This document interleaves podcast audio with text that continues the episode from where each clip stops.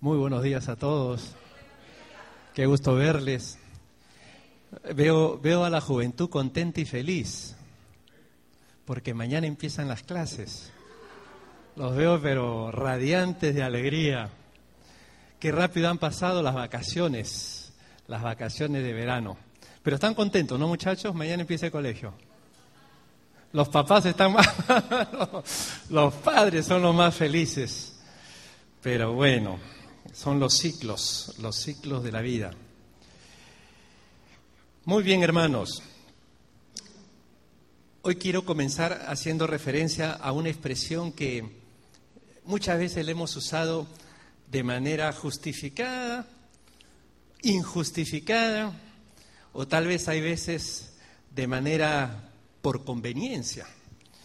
¿Cuántas veces para algo, para librarnos de algún problema, tal vez hemos dicho, yo no sabía, yo no sabía. Así nada más. Recuerdo hace muchos años, no, mucho, ¿ah? cuando estaba en la escuela, llego, era justo clase de matemáticas y el profesor pasa las hojas para el examen. Yo me quedé frío. Mi primera reacción dice, profesor, yo no sabía que iba a haber examen porque la clase anterior, el día anterior, yo había faltado y no me preocupé en averiguar. Uno cuando por conveniencia, no sé, hay cosas que a uno no le gusta saber para después decir, no sabía. Es una buena salida. Esas son salidas inocentes. ¿Cuántas veces eh, decimos, uy, no sabía que era el cumpleaños de fulano de tal? Pero después nos hemos encontrado con algunas cosas que no sabíamos, pero que nos han costado. Yo no sabía que estacionar mi auto en tal lugar me iba a originar una multa. Cuando llegué me enteré, multa. Pero decir no sé no fue la solución. Por ejemplo, ¿cuántos de ustedes saben lo que significa este símbolo que está aquí? Símbolo histórico de la Alianza Cristiana y Misionera. Algunos no sabían, por ejemplo, que la cruz significa la cruz. Eh, Cristo salva, Él murió en una cruz. Al lado hay una copa, que más que copa es un lavacro donde se contiene agua. No sé si tú sabías que eso es un símbolo, el agua, que sirve para lavar, para limpiar. Por lo tanto, Cristo santifica. Él santifica. La jarra que contiene aceite, ¿no? El aceite que sirve para sanar, símbolo del Espíritu Santo, ¿no? Que sana. Y lo último creo que la mayoría lo sabe. El rey, el rey que viene. Cristo salva, Cristo santifica, Cristo sana y viene otra vez. ¿Lo sabían? Algunos me van a decir, yo no sabía. O como alguien curiosamente, y perdonen que mencione el ejemplo, me dijo esta mañana, eh, Reina Valera. Muchas veces podemos pensar que es el nombre de un rey, ¿no? Eh, o el nombre de la editorial. Pero no sé cuántos saben que son los apellidos de los dos personajes que sirvieron para traducir la Biblia al Nuevo Testamento. Si ustedes miran ahí en sus Biblias, uno de ellos fue Casiodoro de Reina y el otro Cipriano de Valera, los apellidos. Por eso se llama la Biblia Reina Valera, porque fueron dos personas las que trabajaron en la traducción de esta Biblia al idioma español. Y es así, hermano, hay muchas cosas que nosotros no sabemos. Algunas veces el no saberlo no causa ningún problema. No saber que era Reina Valera, no saber exactamente qué significan estos símbolos, no sabía que era el cumpleaños de tal persona, eso no acarrea ninguna consecuencia. Sin embargo, hay un punto al cual yo me quiero referir porque precisamente en el pasaje que vamos a leer se usa esa expresión y no lo supo, y no lo supo, y se repiten dos veces, de que nosotros podemos encontrarnos viviendo en una condición de decadencia espiritual y no saber. Podemos haber entrado en el descenso y no darnos cuenta que estamos descendiendo. Nosotros mismos vivimos en, una, en un país, en una nación que por años levantó la bandera del cristianismo. Al punto que ha quedado bien marcado en el dólar, nosotros confiamos en Dios. Es una traducción mía, ¿no? Pero eso está bien escrito en inglés.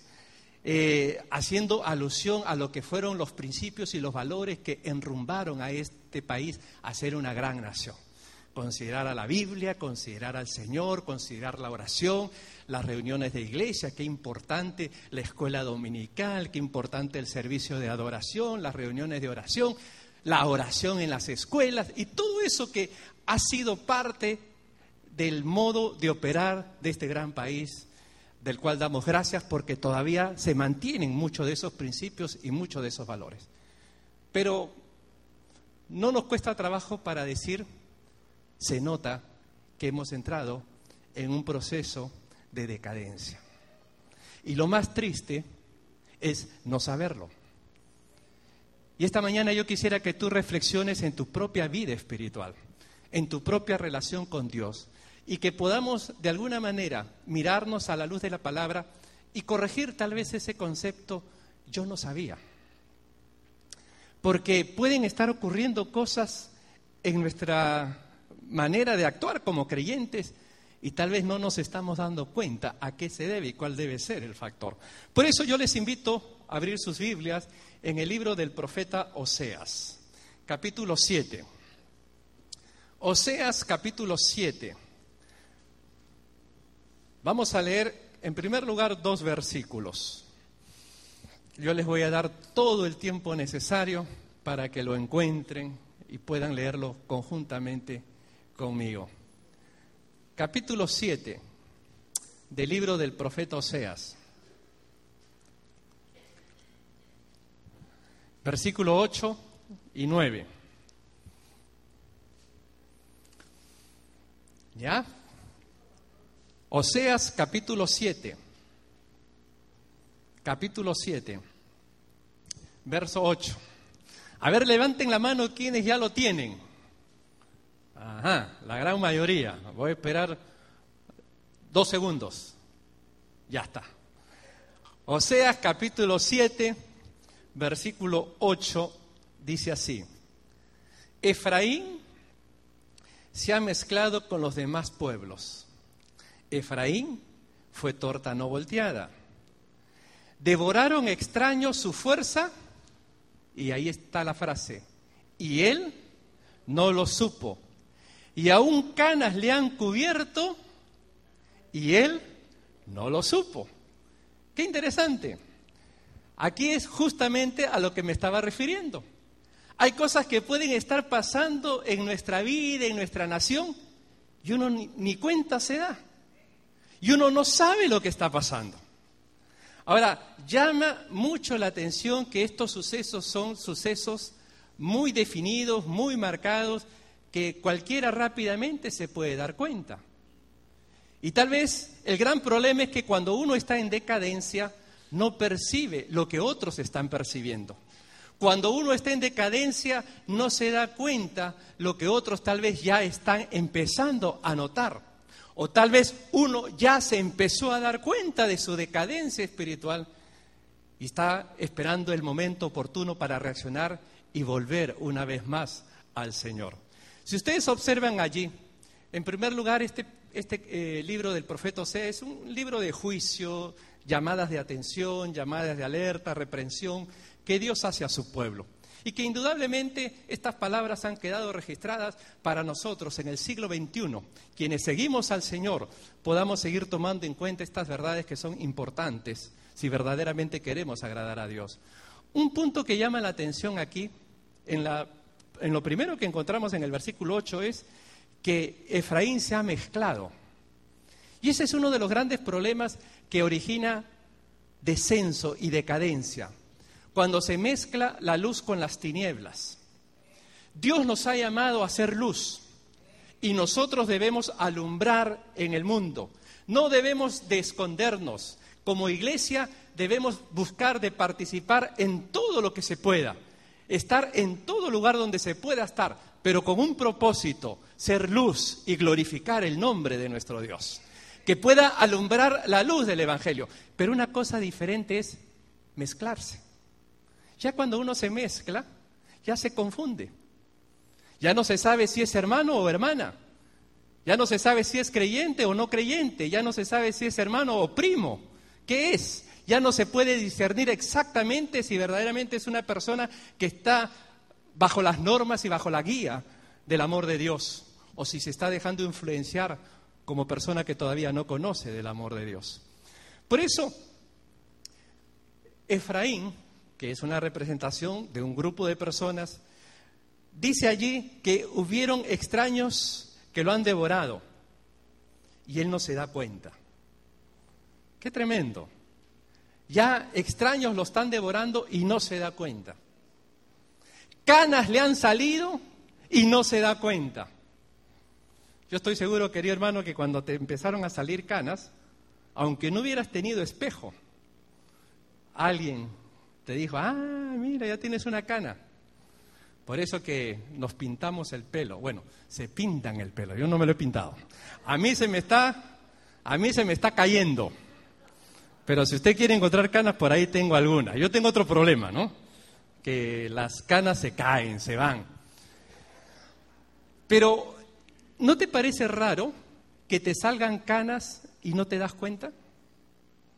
Que otros sí las ven y tú no las ves. Lleva esa reflexión al plano espiritual. Que puedes estar en una decadencia moral espiritual y tú no eres consciente de eso.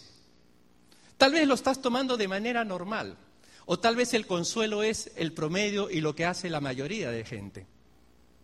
Por eso siempre me ha llamado la atención la forma, yo diría hasta parece broma lo que está escrito aquí, la forma tan pintoresca como el Señor reprende a su pueblo, usando expresiones como por ejemplo la que aparece en el versículo 8, diciéndole que es una torta no volteada. Esa es una muestra de esa decadencia. Una torta no volteada quiere decir que es alguien que por un lado está bien cocinado y por el otro crudo. ¿Cuántas veces hay personas que muestran madurez en algunas partes de su vida? Son maduros para algunas cosas, pero para otras están verdes.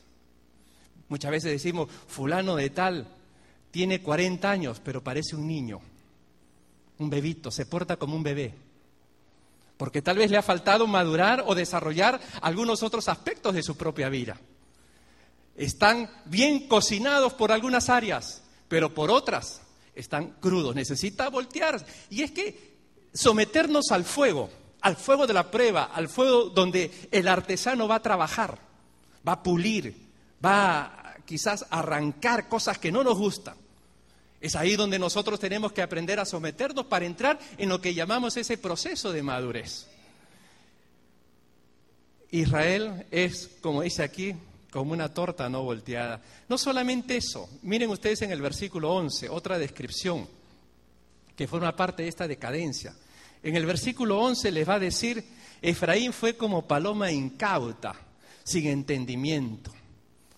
Incauto. Hay un proverbio que dice, no hay nada más simple que una paloma. A las palomitas, ¿cómo las podemos ¿no? engañar con un poquito de pan? ¿no? las tenemos por aquí, se usan como palomas mensajeras. Incautas, muchas veces caen fácilmente como presa de cualquier persona.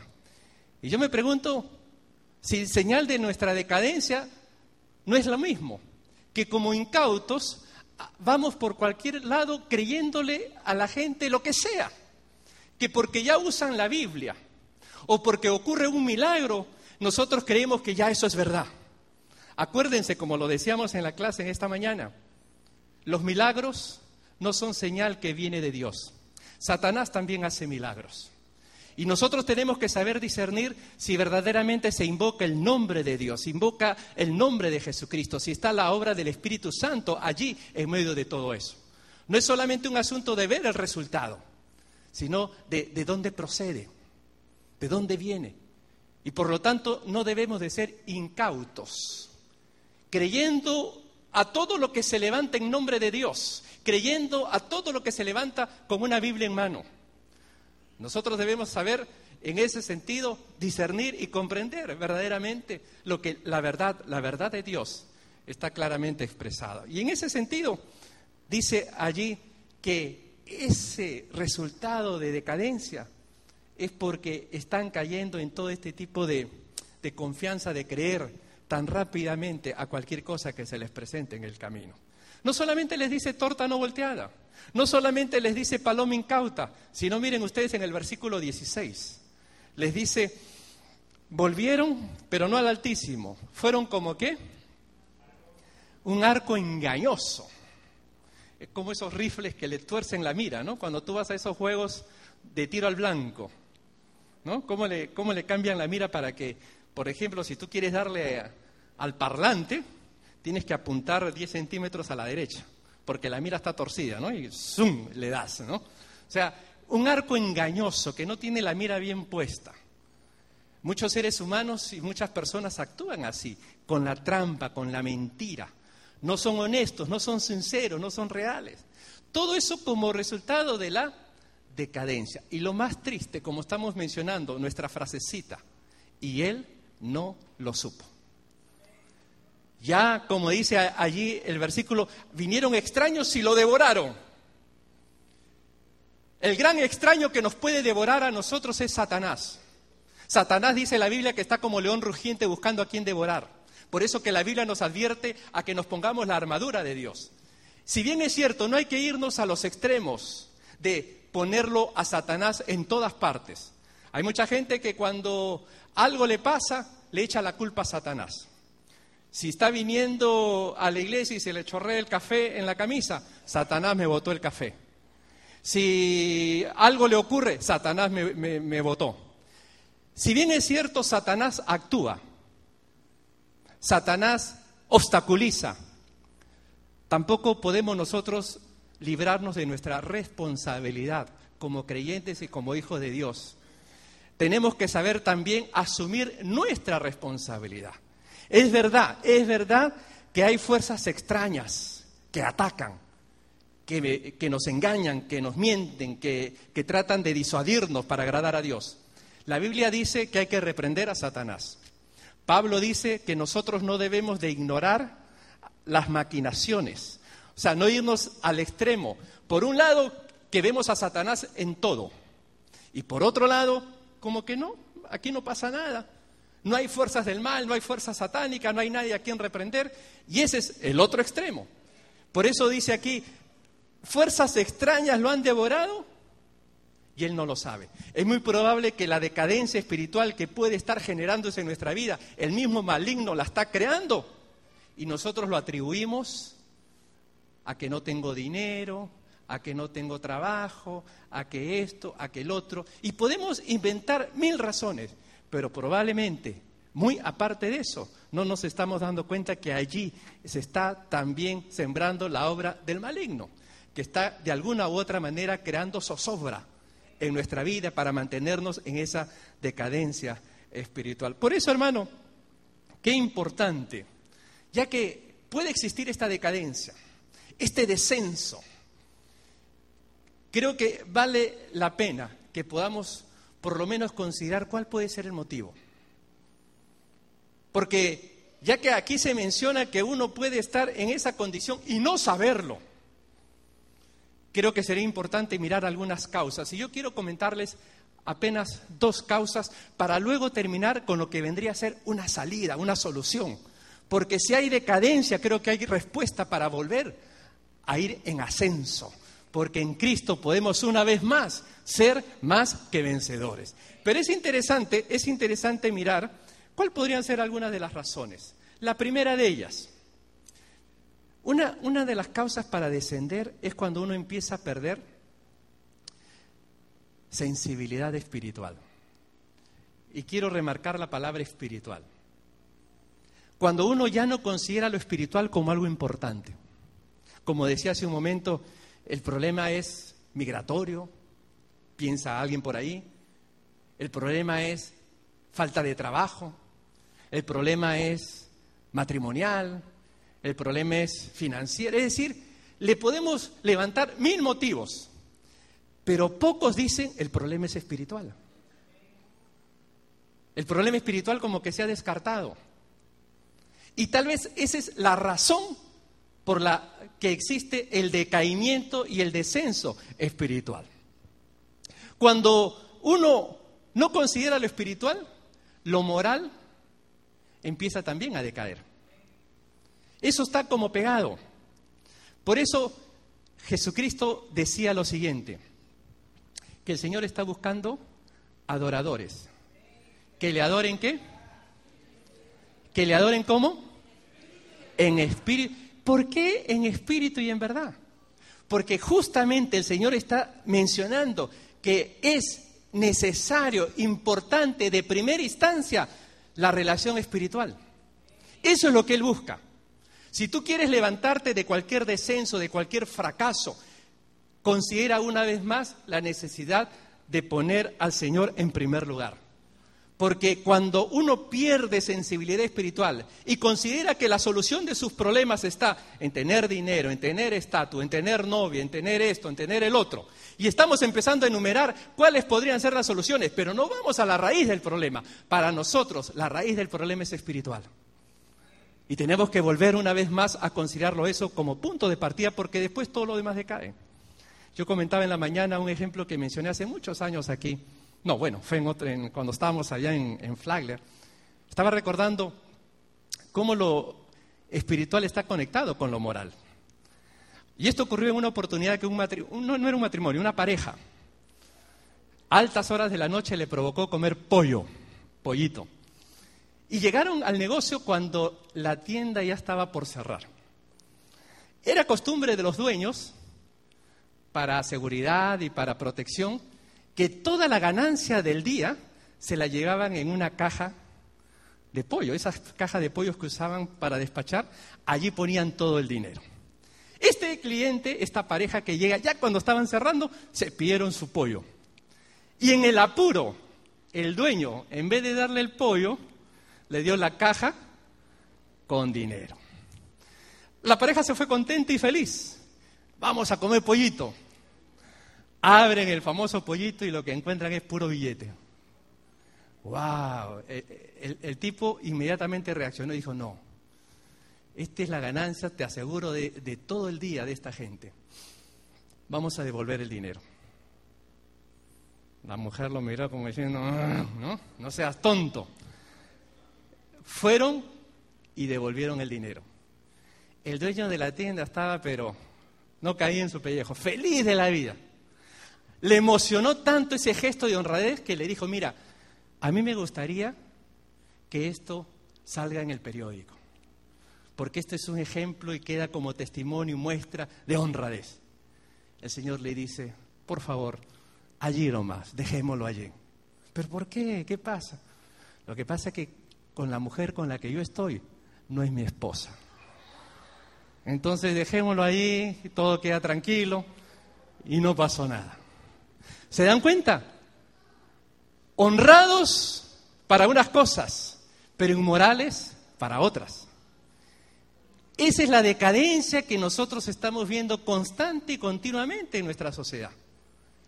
La gente no se da cuenta, dice, decadencia, eso. No es así. Por eso que ahí es donde nosotros tenemos que una vez más conectarnos y darnos cuenta de que cuando se pierde la sensibilidad por las cosas de Dios, por el Señor especialmente, uno empieza a decaer moralmente, empieza a cambiar sus normas, sus costumbres, y, es ahí, como yo les decía hace un momento, el Señor Jesucristo dice que Él busca adoradores que le adoren en espíritu y en verdad, la adoración espiritual. Por eso la forma clave para poder retomar es que existe ese vínculo espiritual con el Señor. Esa es una de las causas, perder sensibilidad espiritual. Otra causa, le dije que le iba a mencionar dos, se declina el concepto de santidad. La palabra santo ya me suena una mala palabra, ya no está de moda. Sin embargo, la Biblia dice que existe un concepto como que debemos de vivir en la hermosura de su santidad. Para el Señor y para el pueblo de Dios, Vivir en santidad es algo hermoso. Sin embargo, para mucha gente eso es algo complicado. La santidad es algo como que no encaja a los tiempos que estamos viviendo.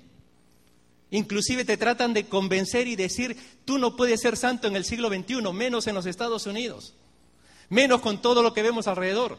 Pero sin embargo, cuando Dios escribió su palabra, le escribió no solo para una época, le escribió para todas las épocas.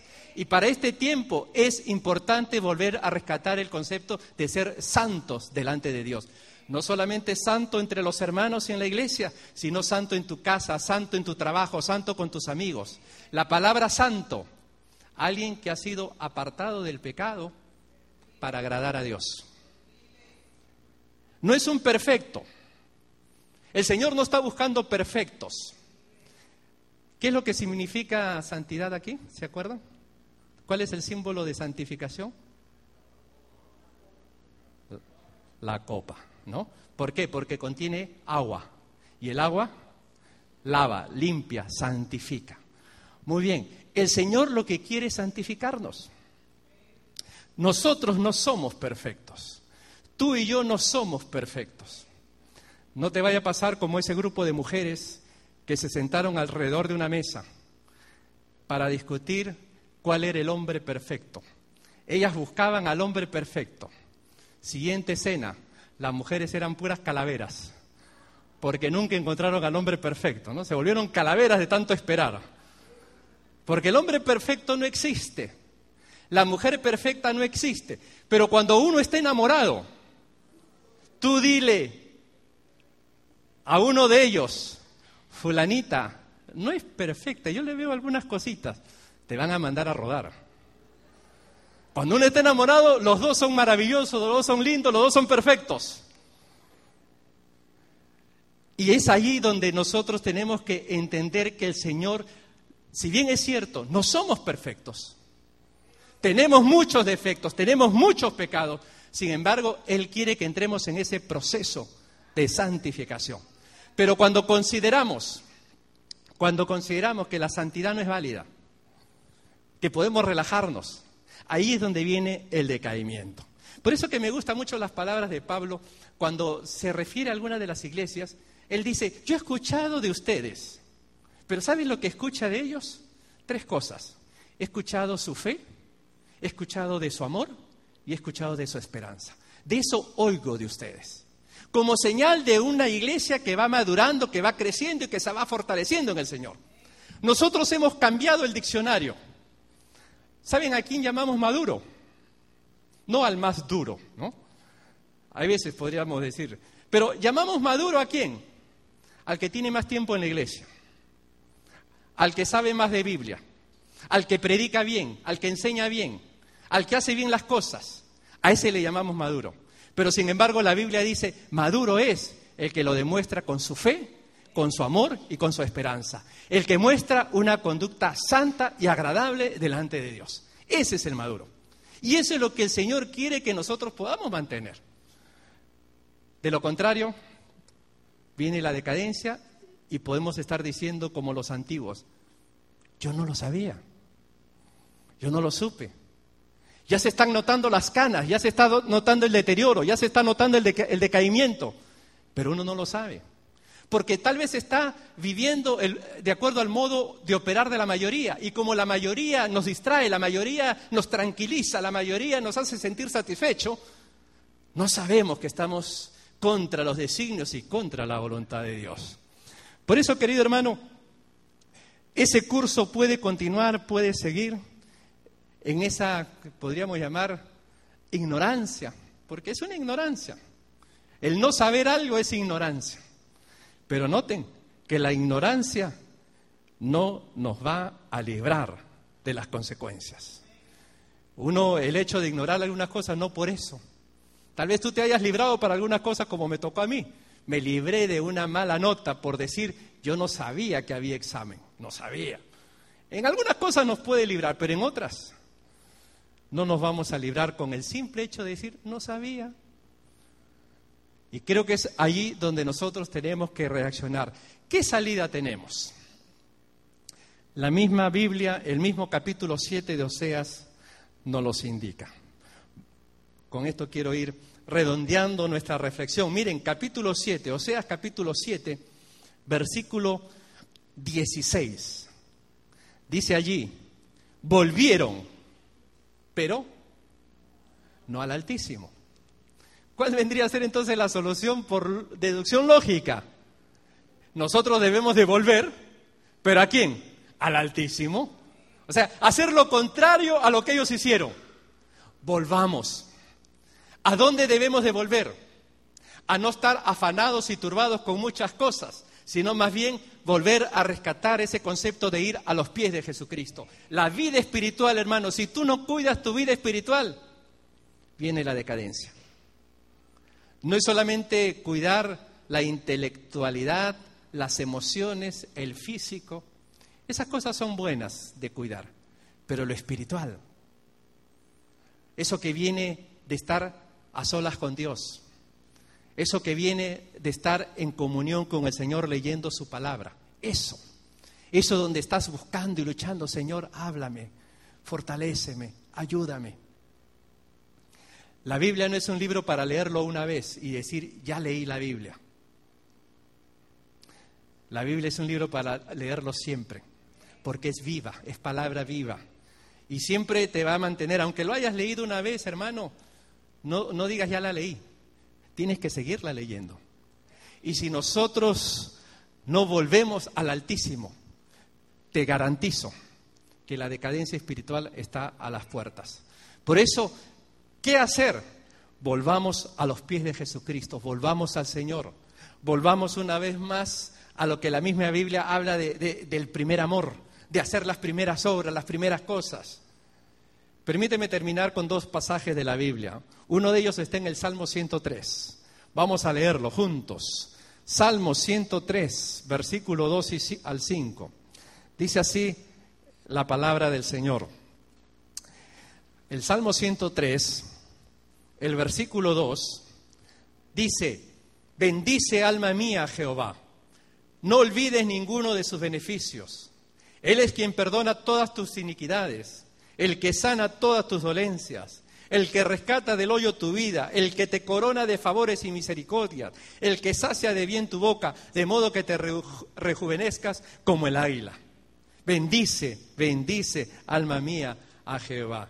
Y el otro versículo que quería leerles está en Isaías capítulo 40, un verso que estoy seguro que muchos de ustedes lo conocen de memoria. Isaías capítulo 40, verso 31.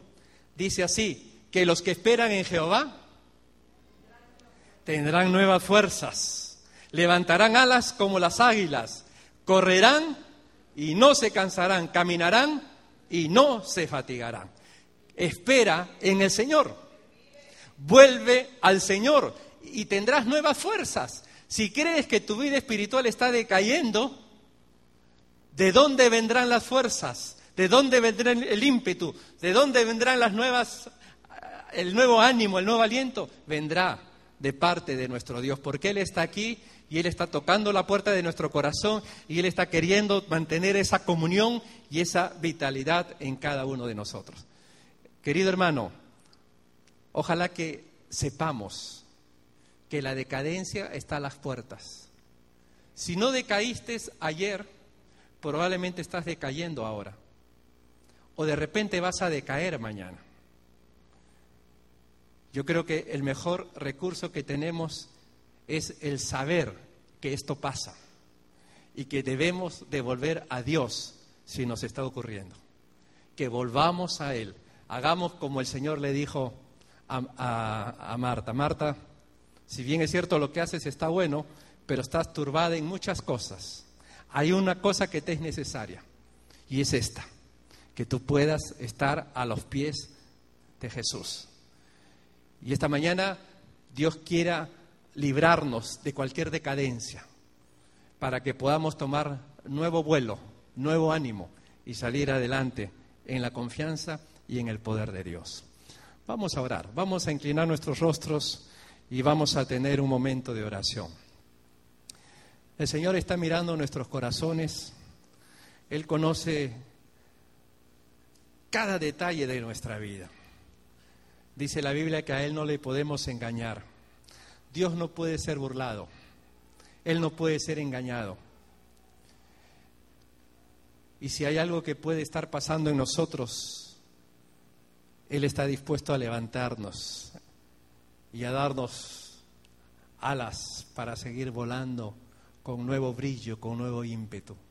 Por eso, querido hermano, yo te invito en esta mañana a que allí donde tú estás, si ves que te has alejado del Señor, vuelve. No, hagas como los antiguos que volvieron, pero a muchas cosas, no al Altísimo. Yo te invito para que hoy vuelvas y vuelvas a Jesucristo. Vuelvas al Señor que te ha ofrecido darte vida y vida en abundancia. Padre, estamos en, en tu presencia y tú estás escudriñando con el poder de tu Espíritu cada corazón. Tú ves nuestras vidas, tú ves nuestras necesidades. Y Señor, si estamos sufriendo los estragos de la decadencia espiritual, queremos rogarte en el nombre de Jesús que tú nos libres. Y no permita, Señor, que eso siga hacia adelante. Queremos poner un alto para que nuestra alma y nuestro corazón te bendiga a ti con todo el corazón. Y podamos salir, Señor, con un nuevo ímpetu, con un nuevo ánimo de que tú estarás fortaleciendo cada uno de nuestro ser. Te damos gracias porque tú eres el Señor y tú tienes control de nuestras vidas. Y así en oración, con los rostros inclinados, yo quiero darte la oportunidad, querido hermano, para que te aferres y te agarres del Señor. ¿Tú crees que has decaído? ¿Que estás en bajada? Este es el momento para decirle, Señor, no quiero bajar más. Solamente el Señor conoce los corazones, Él prueba los espíritus. Y solamente mi intención es llevarte, querido hermano, a que vuelvas, si ese es el caso. Si no, dale gloria a Dios. Pero si ese fuera el caso, vuelve al Señor.